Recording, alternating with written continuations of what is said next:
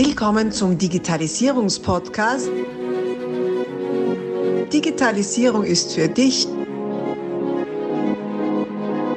mit Markus Reitzhammer.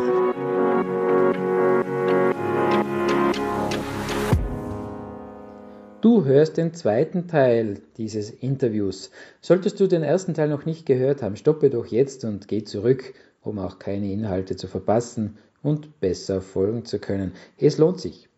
Solltest du den Teil 1 schon gehört haben, wünsche ich dir viel Freude mit dieser Podcast-Folge. YouTube, aha, okay. Das ist ja, für mich ist ja ein Mysterium, dieses YouTube. Also nicht, dass ich es nicht kenne und nicht nutze, sondern dass da tatsächlich manchen gelingt es wirklich auf YouTube eine, eine Community aufzubauen und zu pflegen vor allem äh, und die auch geschäftlich zu nutzen. Wann glaubst du, ist YouTube ein guter Kanal? Oder für wen?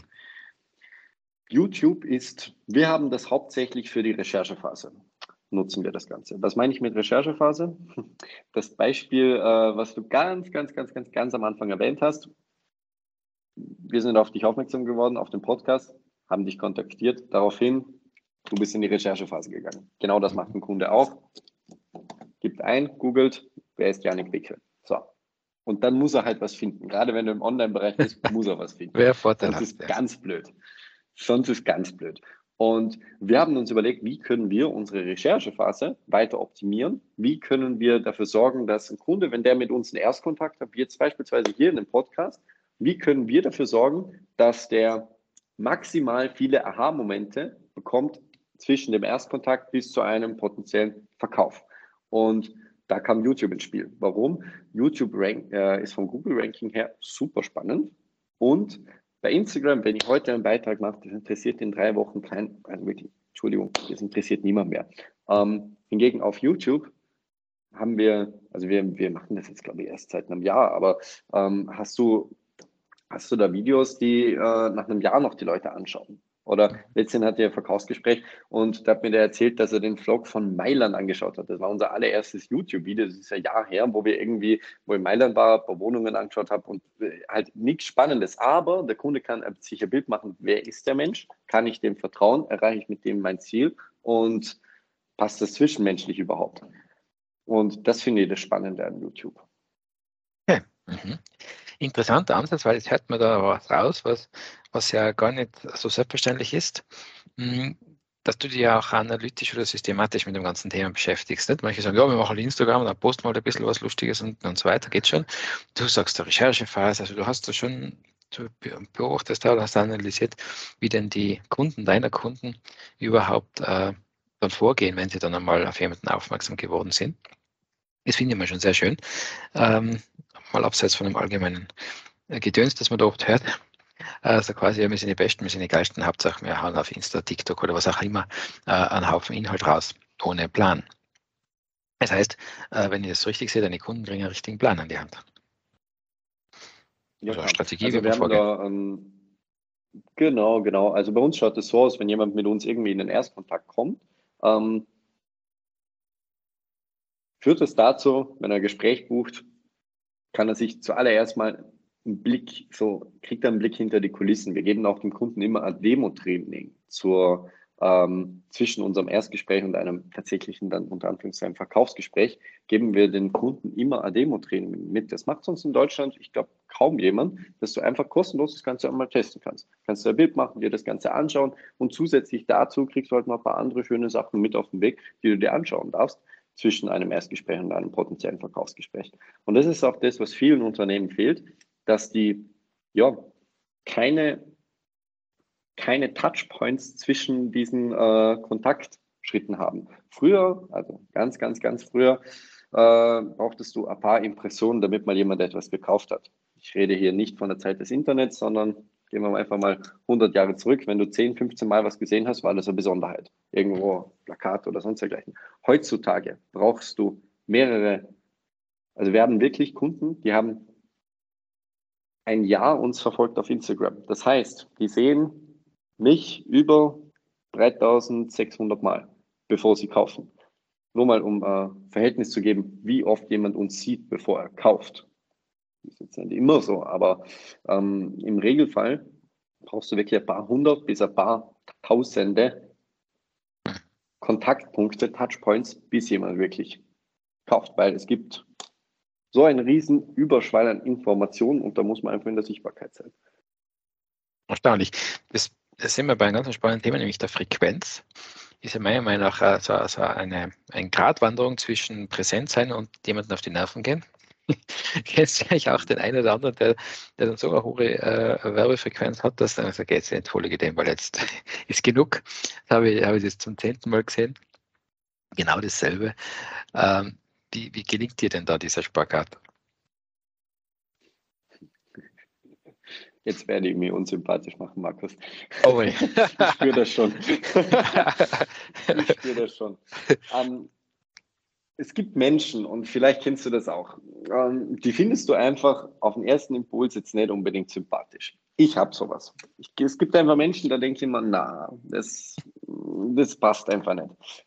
Wenn du aber diesen Menschen über ein Jahr hinweg 10.000 Mal siehst, irgendwann wirst du dich daran gewöhnen, wie der Mensch ist, an sein Verhalten gewöhnen, an das Auftreten gewöhnen und irgendwann, selbst wenn du etwas unfassbar blöd, dämlich und sonst was findest, Irgendwann wirst du das mögen, wenn du das so oft siehst. Mhm. Ähm,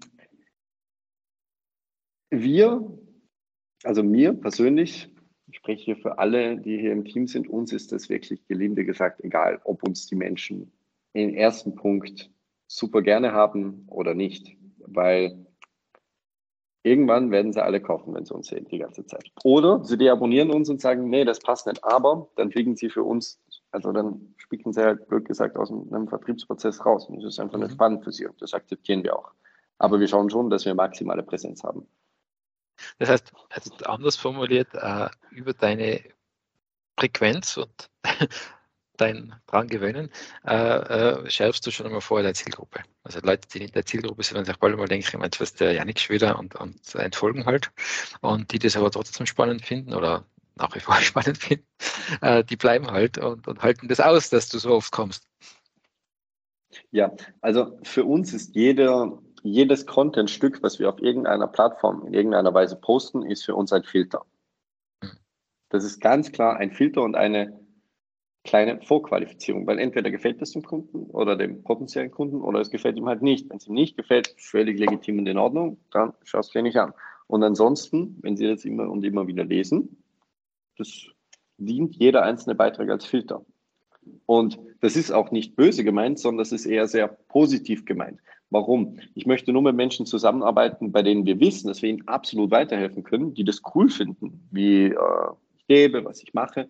Und wir wollen auch definitiv Menschen abstoßen mit dem Marketing, die uns einfach nicht ausstehen können. Weil schlussendlich, wir sind ich bin jetzt 21, die letzten 21 Jahre sind wie ein Fingerschnips vergangen. Äh, ich bin nicht ewig auf dieser Welt und ich möchte einfach nur Spaß haben an meiner Arbeit, Spaß haben an dem, was ich tue. Und dafür muss ich auch mit Menschen arbeiten, mit denen ich klarkomme, sonst funktioniert das nicht.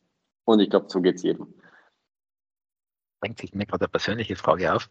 Äh, das ist immer die Gefahr bei solchen solche Interviews, da kommt alles daher, da muss ich durch. Ähm, jetzt diese Einstellung, ich finde das super, ich finde das faszinierend. Ich denke mal 21 warst du immer schon so drauf oder wie, wie bist du der gekommen, zu dieser Einstellung? So quasi, mach ich, ist die letzten 21 Jahre schnell vorbei und ich würde mein Leben mit Leuten verbringen, die mir taugen und so weiter. Das ist ja doch eine Erkenntnis, wofür manche viel länger brauchen. Ja, das mag schon sein. Also ich, also kann ich da, kann ich da jetzt so nicht sagen. Also bei mir ist das, ob das schon immer, für mich ist das schon immer klar gewesen, dass ich irgendwie ähm, so in die Richtung geben möchte, das, was ich jetzt mache. Und mag schon sein, dass da jemand anderes eine andere Einstellung hat, aber mir ist es einfach zu äh, schlichtweg zu blöd, meine Zeit so zu verbringen, wie es mir nicht gefällt. Und ich schaue halt, dass ich mal wirklich jeden einzelnen Punkt in meinem Leben so gestalte, wie es mir passt. Also ich habe da schon einen sehr rebellischen Anteil in mir. Und ich glaube, das, ja, das ist, ist nicht erst seit gestern so, weil ich erinnere mich noch an meine Schulzeit und wie das damals war ist ja jetzt gar nicht mal so lange her, aber ich war jetzt nicht unbedingt der Liebling der Lehrperson und ich habe halt immer sehr klar meine Meinung kundgegeben in jedem einzelnen Punkt. Mhm. Ähm, und diesen, diese bisschen das ist rebellisch und das habe ich schon im Jahr, aber das gehört auch dazu, glaube ich. Also das hast du nicht erst erlernt, erfahren oder sonst was, sondern es ist in dir das gewesen, das ist ursprünglich in dir. Also das Rebellische definitiv, ja. Also liebe Zuhörer, wenn Sie jetzt sehen würdet, was für ein Grinsen er eigentlich gerade hat, also ich glaube, da gibt es viele Geschichten, die ich erzählen kann. Okay. Ja, spannend, spannend. Das ist das Thema dieser, dieser Persönlichkeit und Persönlichkeitsentwicklung ist ja, so viel die zumindest Gott sei Dank, ja sehr präsent seit einigen Jahren und wird immer wichtiger. Und ich finde es faszinierend, wenn man schon in sehr jungen Jahren da seinen Weg gefunden hat. Und da sagen, so eine Klarheit, was man eigentlich will und was man nicht will. Ja, bin ich auch sehr, sehr, sehr, sehr, sehr, sehr dankbar, dass ich das erfahren dürfen habe schon, schon so früh. Ich bin halt, ich kann da, ich spreche da gerne offen darüber, ich bin halt in der Schule gesessen mit 13, 14 und ich habe mir, mir gedacht, okay, ich, ich bin ein Kind der Digitalisierung. Ich habe da schon YouTube-Videos gesehen von irgendwelchen Online-Marketern aus den USA, die halt, ich weiß nicht, einen sehr besonderen Lebensstil gehabt haben. Und ich habe mir gedacht, das gibt's ja nicht. Wie machen die das? Wie funktioniert das? Und so habe ich mich halt immer, immer mehr mit dem beschäftigt. Und ich habe angefangen mit 14, 15, um verhältnismäßig von 15-Jährigen sehr gutes Geld zu verdienen. Ähm, und damit ist dann halt auch der Respekt und damals, also rückblickend finde ich das nicht sehr positiv, ist halt der Respekt gegenüber der herkömmlichen Schulbildung und des herkömmlichen Bildungsweges einfach immer weniger geworden und demnach auch mein Verhalten in der Schule. Also ich hatte jetzt nicht unbedingt, äh, ich hatte es zwar lustig, aber leicht ich es nicht immer. Äh, bin auch vom Gymnasium dann äh, ja, habe das Gymnasium dann ehrenhaft natürlich entlassen dürfen. Und ja, also da gab es schon einige Sachen, die nicht unbedingt gut waren. Ja, also verstehe. da bin ich jetzt auch nicht auf alles äh, so stolz. Aber das gehört da dazu. Und das ist ein Teil von mir und mein Gott, ist halt so akzeptiert. Mhm. Und jetzt als, als Familienvater frage ich mich, wie ist es deinen Eltern damit gegangen? Das wirst du dir wahrscheinlich eh denken können. Die haben sich natürlich auch ihren Teil gedacht, was macht er und ist das wirklich alles so sinnvoll? Und ähm, ja, mein Papa ist selber auch Unternehmer, ähm, zwar in einem anderen Bereich und ja, anfangs nicht unbedingt dort aufgenommen worden von allen Seiten, aber mittlerweile natürlich sehr positiv. Also mhm. ja, mein Bruder, meine Schwester sind ja auch in der Firma und ziehen alle an dem Strang. Sehr schön, ja, genau, das, das habe ich irgendwo nebenbei mal mitbekommen, äh, dass, dass ihr ein, quasi ein Familienbetrieb seid. Ja, Oder? Quasi. Bruder, Schwester, ja, kann man schon irgendwie ja. so sagen. Und du bist einseitig der Chef, also das sieht man. Ähm, allerdings da hast du deinen Bruder, Schwester drin. Wie ist es denn dazu gekommen? Nicht? Da gibt es ja so manche, so, so, so sehr, wie soll man sagen, es wird jetzt sehr kontrovers diskutiertes Thema auch, ne? um Gottes Willen, ja, nicht die Familie im, im Betrieb, das, da hast du dann quasi dann noch diese familiären Verstrickungen. Wie, was hat dich dazu gebracht, das zu machen? Ähm, wie gesagt, mein Papa ist auch Unternehmer, das ist auch ein Familienunternehmen seit eh und je. Und deswegen war das für mich sehr naheliegend, weil es gibt wenig Menschen, denen ich wirklich, wirklich, wirklich vertraue und meiner Familie vertraue ich halt bedingungslos. Und deswegen ist es für mich das Naheliegendste, dass ich halt auch mit diesen Menschen zusammenarbeite. Vor allem, äh, man weiß nie, wie viel Zeit hat man mit den ganzen Menschen und so sehe ich die Menschen halt einerseits privat, aber auch beruflich. Ähm, klar, das ist nicht immer lustig und wenn mal, es gibt ja immer auch Diskussionen, das ist auch wichtig und das wird auch äh, gesprochen und kommuniziert, aber am Ende des Tages geht jeder happy nach Hause, das ist das Wichtigste. Aber ja, es war für mich sehr, sehr, sehr naheliegend, weil ich arbeite halt nur mit Menschen, denen ich wirklich bedingungslos vertraue und meiner Familie, da habe ich gar keine Bedenken in irgendeiner Weise. Das ist schön. Das ist eine schöne, eine schöne äh, Grundlage dafür, das zu machen. Waren die von Stunde null dabei quasi? Nein. Oder wahrscheinlich Stunde ähm, fünf oder so, sobald du halt naja, expandiert hast. Nein. Äh, meine Schwester ist recht früh dazugekommen. Ich, ich habe ursprünglich gegründet mit zwei äh, Kindheitskollegen und die habe ich dann im einige Monate nach Gründung haben die die Firma verlassen und ich habe sie rausgekauft. Und da ist dann meine Schwester eingestiegen. Und mein Bruder ist vor etwas mehr als einem Jahr, schätze ich, dazu gekommen. Und es war natürlich eine super Ergänzung. Ich habe jemanden gebraucht für den Marketingbereich. Er kommt aus dem Broadcasting-Videobereich und mhm. deswegen arbeiten wir da auch zusammen. Ja, perfekt. Das fügt sich ja wunderbar. Ja. Sehr schön. Ja, jetzt mit, mit 21. Wie schaut denn dein Plan aus für die nächsten 5, 10, 20 Jahre? So weit. Ach, das ist. Nein, ich lache nur. Ich habe mal, ich habe mal, äh, einmal habe ich eine Story gemacht. Äh, da hat nachher Oliver Pocher darauf reagiert und es haben zwei Millionen Menschen gesehen. Deswegen spreche ich nicht mehr so viel darüber, was ich konkret vorhabe. Oi. Was hast du damals gesagt, dass das so, so ich will jetzt zwei Millionen Hörer haben, also komm. ach Gott, ach Gott. Nein, ähm, etwas waghalsig die Aussage, aber natürlich auch blöd zusammengeschnitten worden nachher. Deswegen hat es extrem bescheuert ausgeschaut. Aber äh, mein Fokus liegt darauf, die Firma, die wir haben, weiter auszubauen, weitere Arbeitskräfte hier, Arbeitsplätze vor allem auch zu schaffen und mehr Wohnraum zu, zu schaffen hier in Vorarlberg. Nicht unbedingt im Bauen, aber ich möchte auf jeden Fall einige, einige äh, Wohnungen jetzt noch mit dazu kaufen. Ich glaube, die Zeit spielt da eh recht gut in die Karten aktuell und ja, einfach das, was da ist, weiter nach vorne bringen. Ich möchte einfach mal wissen, was passiert, wenn man sich auf so eine einzige Sache über einen sehr langen Zeitraum hinweg konzentriert, was mit dem Ganzen dann passiert. Da bin ich schon gespannt.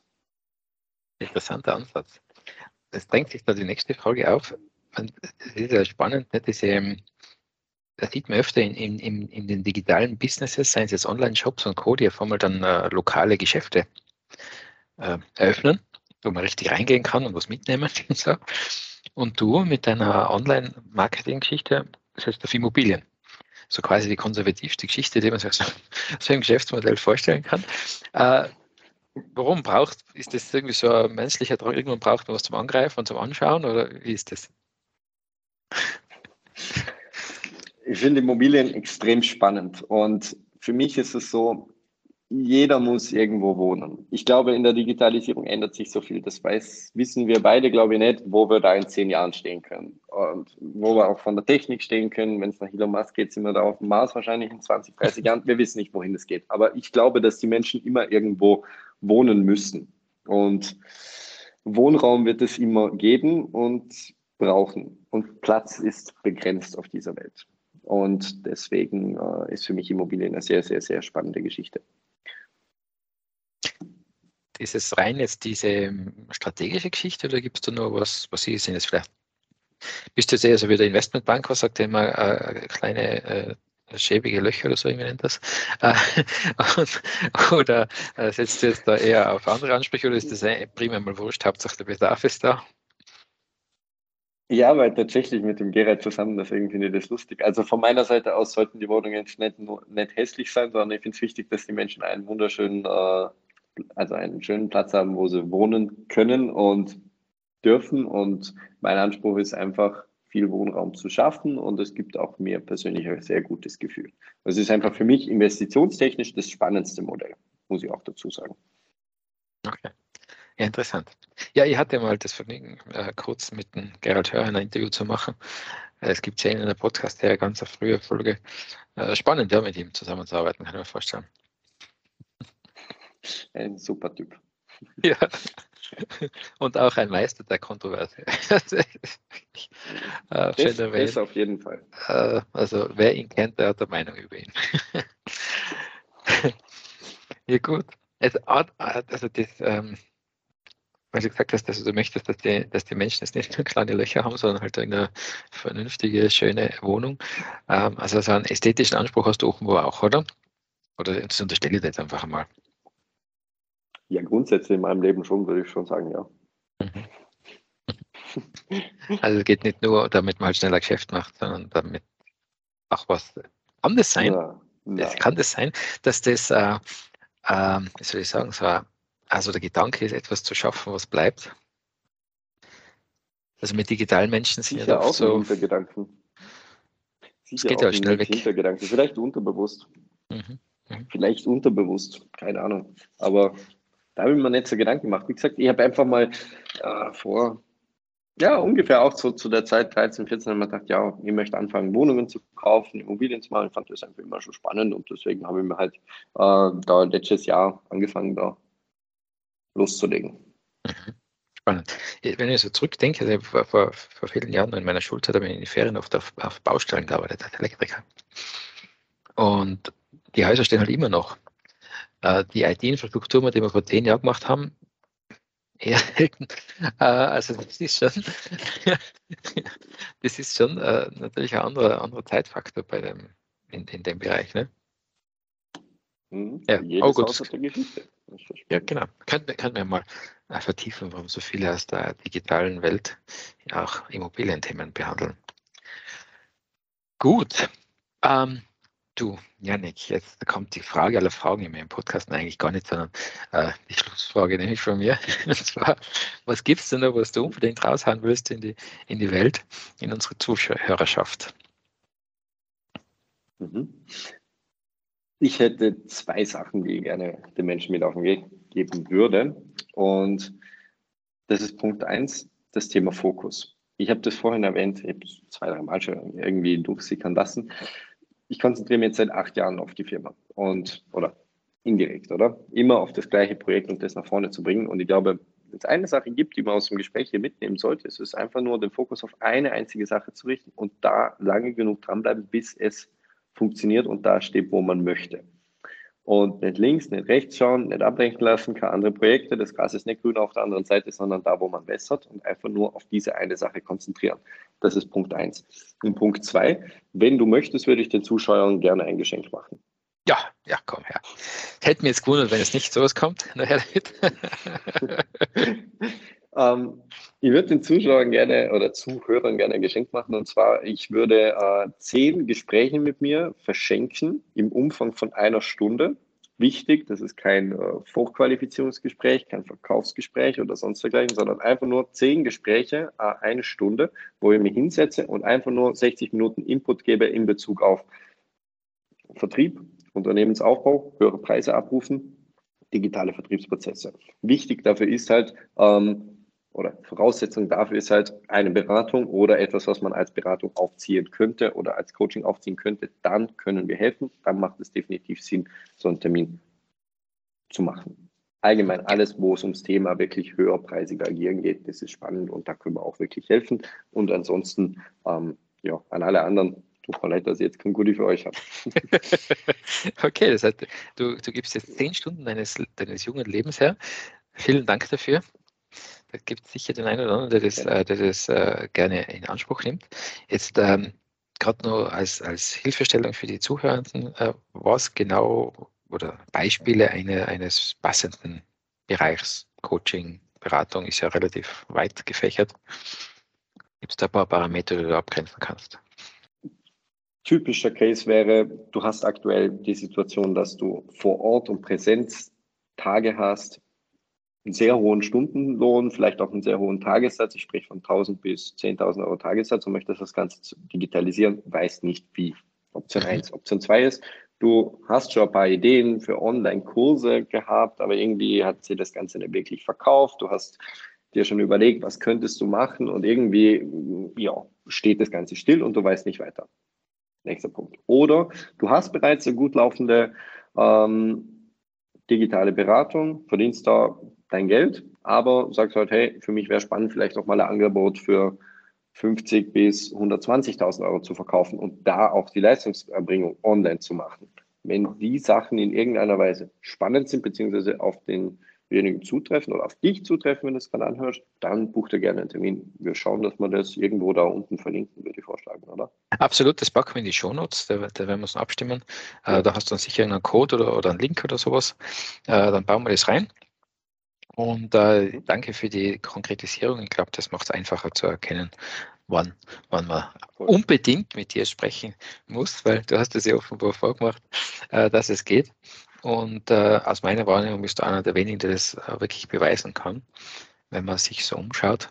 Und äh, das ist ja, finde ich, ein guter Filter, wenn man wirklich äh, solche Anfragen bzw. Angebote bekommt, um zu schauen, was hat denn derjenige welche, der sich da als Coach und Berater und Experte und sowieso äh, präsentiert er äh, selber erreicht für sich selbst. Wunderbar, Janik. Du, ich sage da vielen, vielen Dank, äh, dass, äh, erstens, dass du mich gefunden hast, meinen Podcast gefunden hast und dass dein Team mich angeschrieben hat.